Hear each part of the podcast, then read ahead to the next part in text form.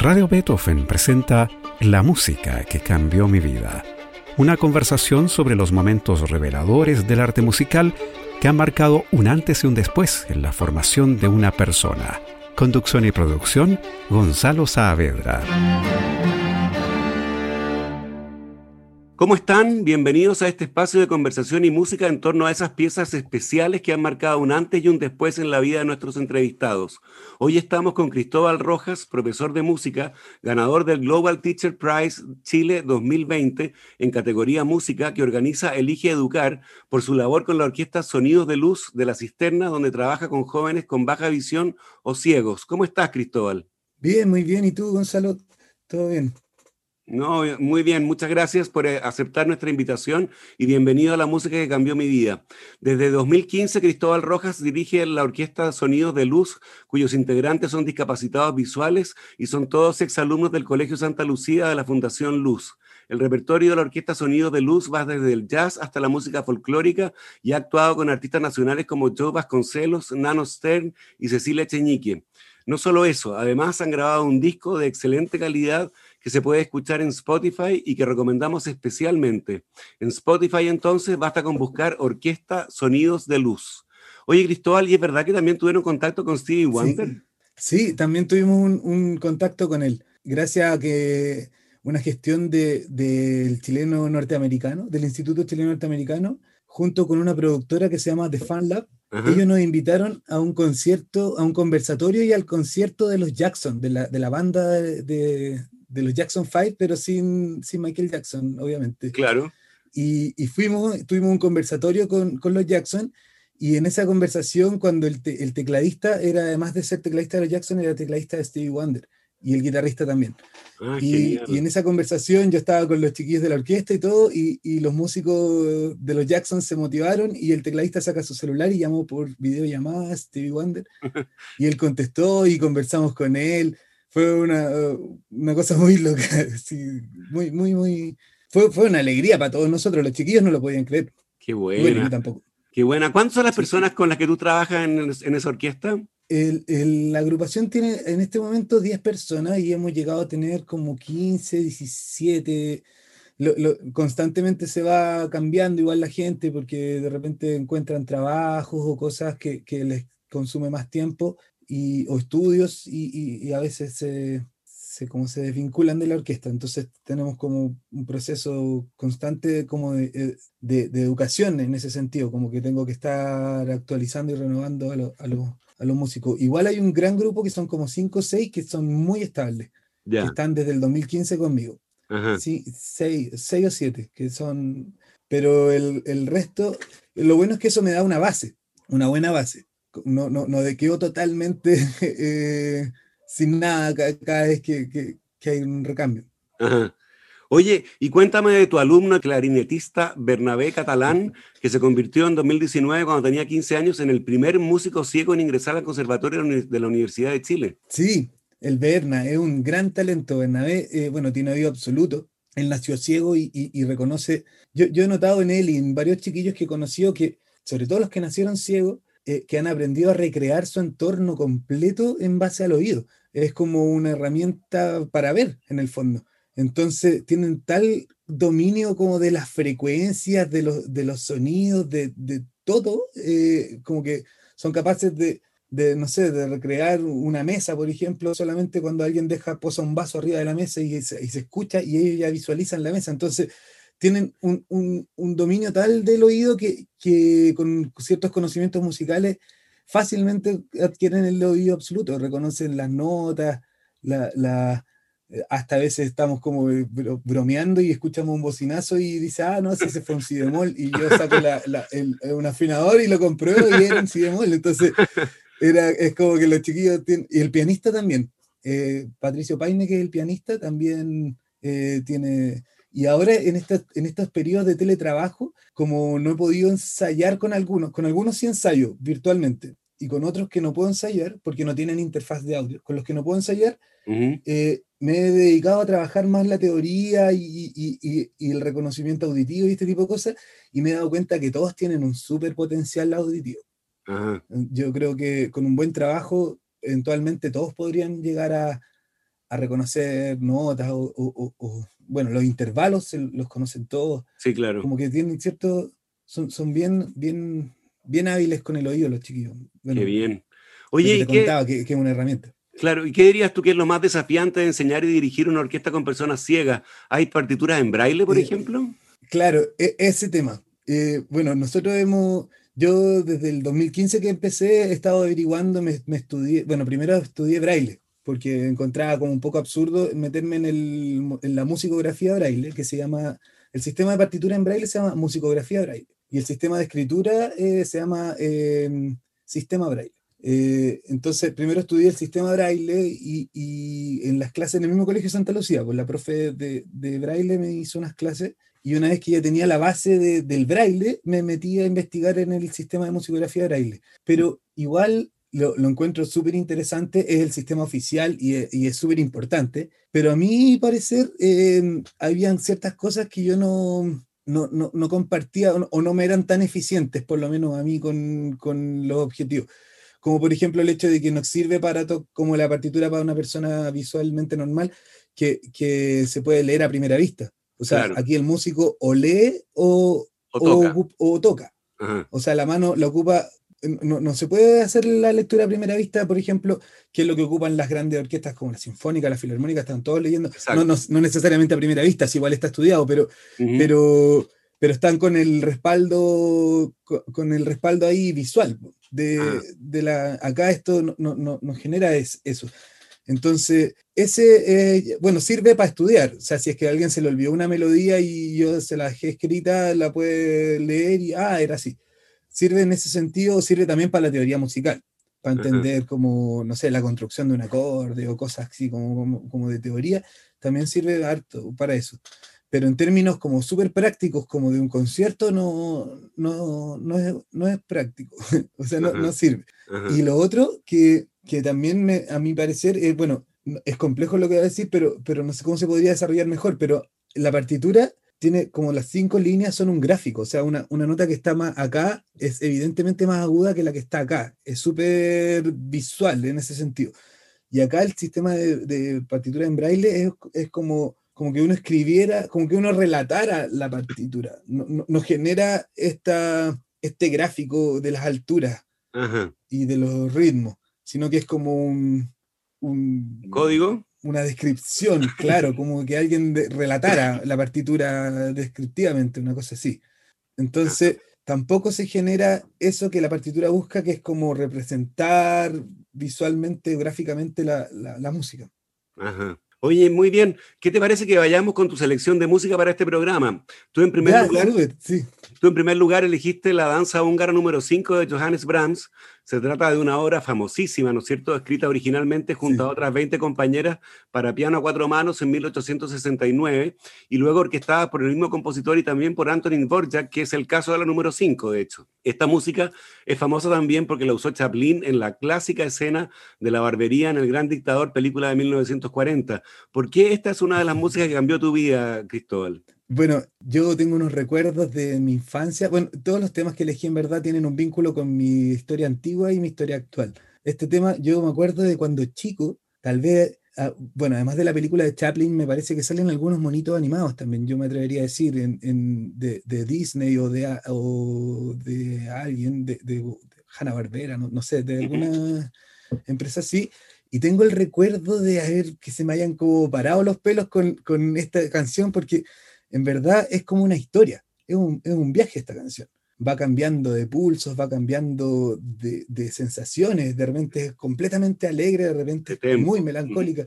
Así es. Sí, de, de, eh, es un viaje instrumental y, y, yo, bueno, siempre fui, siempre me llamó mucho la atención la música y me acuerdo de este tema, de repente haberlo escuchado y haber quedado así como, oh, ¿qué fue esto? En dos minutos hizo, pero un, un viaje sonoro impactante, así. Eh, bueno, y también este tema tiene una, algo importante en, en, en, torno a la orquesta Sonidos de Luz, porque cuando yo llegué la orquesta tenía más bien un, un repertorio docto y, y pop. Entonces yo, el primer tema que monté eh, con la orquesta Sonidos de Luz el año 2015, la primera obra que monté fue la danza húngara número 5. ¿Qué tal? Eh, ¿Y el arreglo lo hiciste continuando, Sí, lo cambié de tono porque está en sol menor, me parece que la original, y yo la tocamos en re menor. Y, le hice una adaptación también, también adecuándolo a las, en ese entonces habilidades musicales, porque los chiquillos han, progresado desde el año 2015 hasta ahora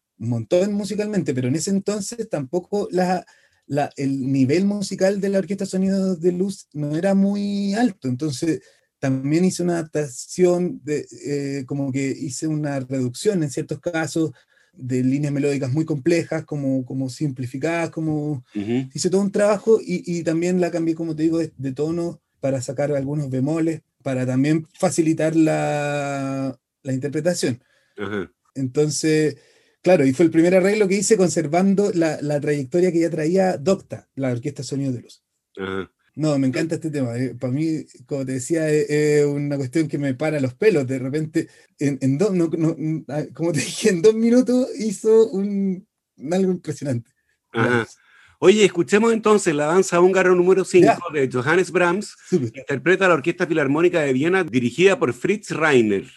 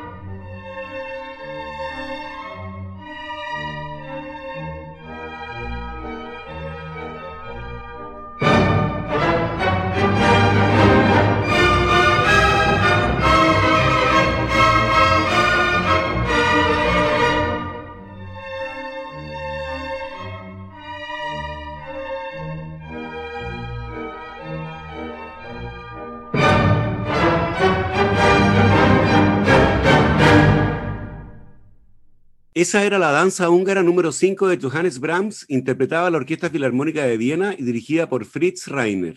Estamos con Cristóbal Rojas, profesor de música y ganador del Global Teacher Prize de 2020 en la categoría música, aquí en La Música que cambió mi vida en Radio Beethoven.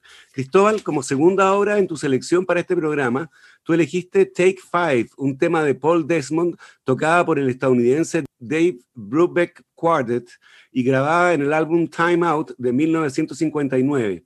Una de las características de este tema fantástico, precioso, exquisito, es que está escrito en cinco cuartos, de ahí su nombre, Take Five. Si bien no es la primera composición jazzística que estaba escrita en este metro inusual, sí fue una de las que alcanzó mayor éxito y llegó hasta la quinta posición en la categoría del Adult Contemporary Singles de la revista Billboard. ¿Por qué esta es una de las músicas que cambió tu vida, Cristóbal? Bueno, este tema también mi papá lo ponía cuando chico en la casa y también me paraba los pelos, como empezaba como, como de la, de la batería y empieza el piano después. Y, y, tiene algo muy importante porque este tema, bueno, además de esto, de esto, que te cuento de que me pasó como en la infancia, que, que, yo quedé loco, así dije, ¿qué es esto? Y ahí con este tema yo descubrí el jazz. en verdad, cuando muy chico. Y yo le decía a mi papá, ¿qué fue eso, papá? Así como, ¿qué, qué pasó? y también tiene una importancia con la Orquesta Sonidos de Luz porque este tema fue el primer jazz que yo monté con ellos. Y ah, también le pasó lo mismo a los chiquillos. Yo monté la danza húngara, también hicimos unas cosas de Tchaikovsky, me acuerdo, algo de la música de la novicia rebelde, como My Favorite Things, obras de ese tipo, como todo más un poco más, más cercano a los doctos y, pop, que era, que, era la trayectoria que traía la Orquesta Sonido de Luz, y de repente dije, les voy a enseñar Take Five. Y le enseñé la, la, la batería al baterista, el, piano al pianista, le enseñé a cada uno su, su rol, lo montamos y los chiquillos quedaron impactados, lo mismo que, que me pasa a mí cuando, cuando es chico.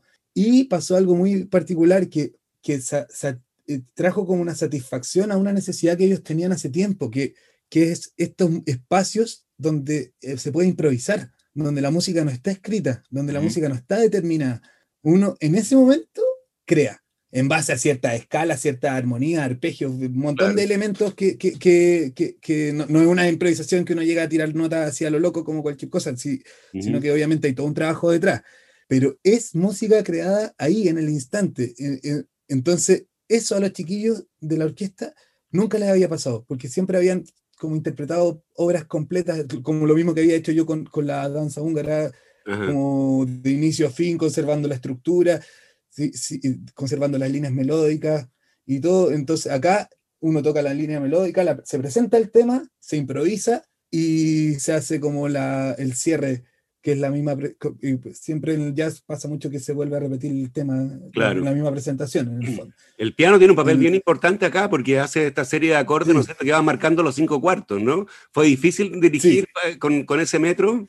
Sí, bueno, en este tema, cuando yo me empecé, me, empecé a meter en este tema, fue con el tema también que incluí este elemento que es un pandero para el pie. Es el elemento que yo ocupo para la dirección de la Orquesta Sonidos de Luz, porque las técnicas de dirección son todas visuales. Eh, la mano, eh, con la mano y ambas manos se van dando y, movimientos de cabeza, de cuerpo, como que la dirección orquestal es completamente visual.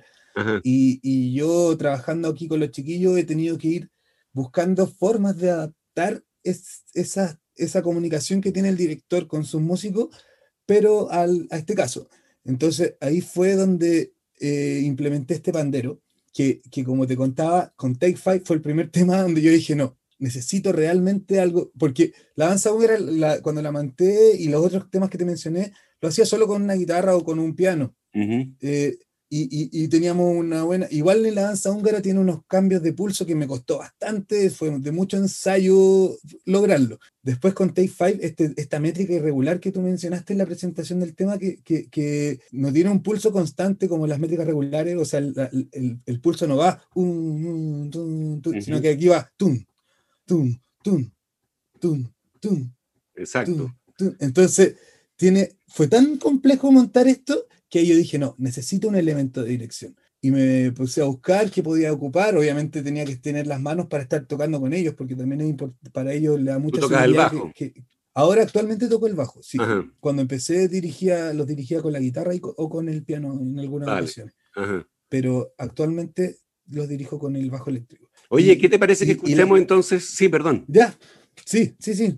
Démosle. Eh, la, exquisita, Take Five, de Paul sí, interpretada por el Dave Brubeck Quartet en una grabación de 1959.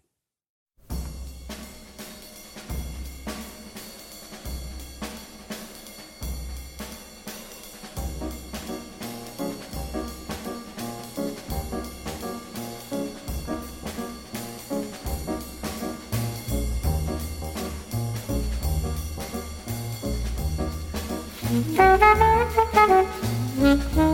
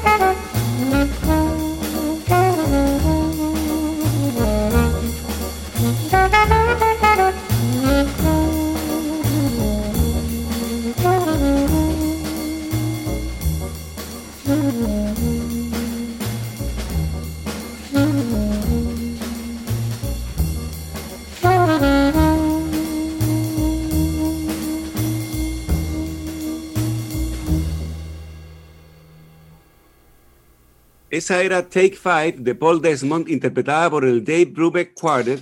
Estamos con Cristóbal Rojas, profesor de música y ganador del Global Teacher Prize de 2020 en la categoría Música, aquí en la música que cambió mi vida en Radio Beethoven. Cristóbal, como tercera selección para este programa, tú elegiste Guaylas de Cala Cala, compuesta por Juan Flores e interpretada por el grupo chileno Iyapu. Guaylas de Calacala está incluido en el álbum En estos días de 1993, que es el disco más vendido en la historia de la música chilena y cuenta con siete discos de platino. ¿Por qué esta es una música señalada para ti, Cristóbal? Bueno, este tema para mí también, todos tienen, como te mencionaba anteriormente, un vínculo con mi infancia y con mi actualidad. El, este tema también me acuerdo, de haber escuchado. Yo, yo, yo, tengo una cercanía muy grande con el folclore, eh, Gonzalo. Te, aprovecho de comentar que, que, yo toco charango, además de dirigir la Orquesta Sonidos de Luz, y la Sociedad Boliviana del Charango me otorgó el grado de concertista en charango el año 2017. Ah, qué bueno. Entonces, yo, sí, fue, fue un hito bien importante. Ah, se lo han dado a algunos chilenos, como a Freito Realba también, eh, o, u otros, eh, no, no me acuerdo en este momento. Pero pero igual es complejo que la sociedad boliviana del charango, que está reservada con, con, su, con su, instrumento y, y, su, y, su, nacionalización del instrumento, eh, le otorgue un grado de concertista a, a, extranjeros. Entonces, fue un hito bien importante en mi vida y, a esto quiero llegar, que, que el folclore siempre ha sido algo muy importante en mi desarrollo musical. Entonces, eh, me acuerdo de cuando muy chico haber escuchado este tema y ese inicio que parte con una pura guitarra, así eh, eh, con tiempo libre, y de repente se empiezan a meter de a poco los instrumentos, empiezan a agarrar fuerza, los empiezan a gritar así como eso. ¿ah? Y como, es, como, la esencia, la esencia andina. Sí. Es la esencia andina, pero así completamente. Y lo otro que me gusta, porque hay miles de temas que rescatan esta esencia andina, pero este tema en particular también es bien complejo musicalmente. Es como un, es como un folclore académico, un folclore erudito no, es, eh, eh, eh, tiene un desarrollo melódico, instrumental, la producción musical, bueno, tú mencionaste uno de los discos más vendidos, un disco más reconocido de nuestra historia musical. Entonces, la producción musical de este tema, como decía, como se van metiendo los instrumentos, como está grabado, el bajo haciendo casi un walking bass, como, lo, como, lo, como en el jazz, pero, pero en folclore. Entonces, es como y, las líneas melódicas de, de, los vientos se van metiendo, saliendo. No, es una cuestión impresionante que, que, que, también yo considero como un viaje instrumental hermoso en muy pocos instantes de tiempo. Este tema también lo grabamos con la Orquesta Sonidos de Luz en el disco que, que nos mencionaste en el inicio, que lo grabamos el año 2019, se llama Música para tus ojos, el disco. Y, igual las de Cala Cala es uno de los temas que grabamos, que yo se lo enseñé a los chiquillos ese año para para montarlo y tuvimos la participación de, del gran Pedro Villagra en la grabación del disco. Así es. Que Pedro, bueno, él me contaba que junto a Juan, él, él, conocía y era amigo de Juan en, en, la época que Juan compuso esto, y cuando yo invité a Pedro para tocar con nosotros este tema, estaba re contento, me dijo, no, ese tema me encanta, yo estaba, me acuerdo cuando Juan lo compuso, y para el lanzamiento del disco, que fue en la sala Master, tuvimos la, el, la oportunidad de tocarlo con, con Pedro en vivo, y, Pedro invitó a Juan Flores y lo tenía bueno el público. Y Juan después se acercó y felicitó a todos los chiquillos, nos dio un abrazo tremendo, estaba impactado, dijo, le, agradezco montones este rescate que están haciendo de, nuestra esencia más profunda como chilenos, como, como sudamericanos. Qué bonito. Y, fue, fue tremendo, fue tremendo. Qué bonito. Oye, escuchemos entonces Guaylas de Cala Cala, tema instrumental de 1993 de Iyapu. Súper.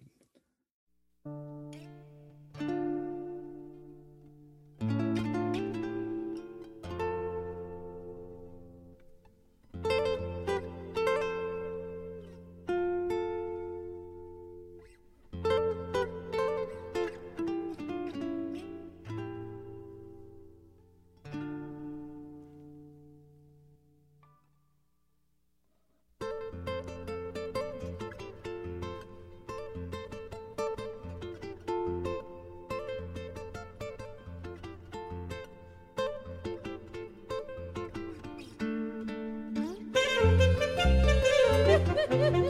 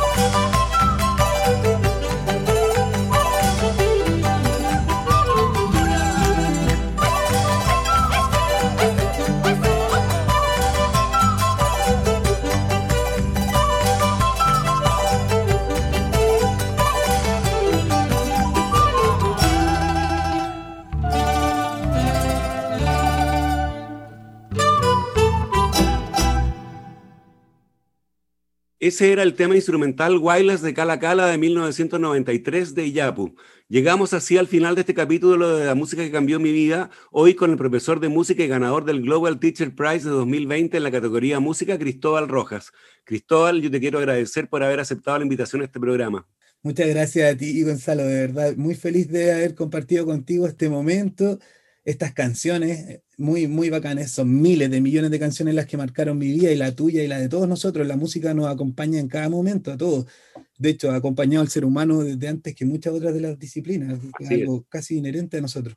Fue difícil elegir tres temas, pero, Pero te agradezco de verdad eh, haberme considerado para este capítulo y, muy feliz de participar. Todo lo que necesites cuentas conmigo y con la Orquesta Sonidos de Luz. Oye, muchas gracias Cristóbal y felicitaciones por tu trabajo. Recordar a nuestros auditores que pueden escuchar la Orquesta Sonido de Luz, se dirige Cristóbal Rojas en Spotify. Orquesta Sonidos de Luz. Y a ustedes les agradezco su atención de hoy y los dejo convidados a un nuevo capítulo de este programa el próximo domingo a las 13.30. Les recuerdo que pueden escuchar este capítulo y los otros que han sido emitidos en nuestro sitio web radiobeethoven.cl. Muy buenas tardes.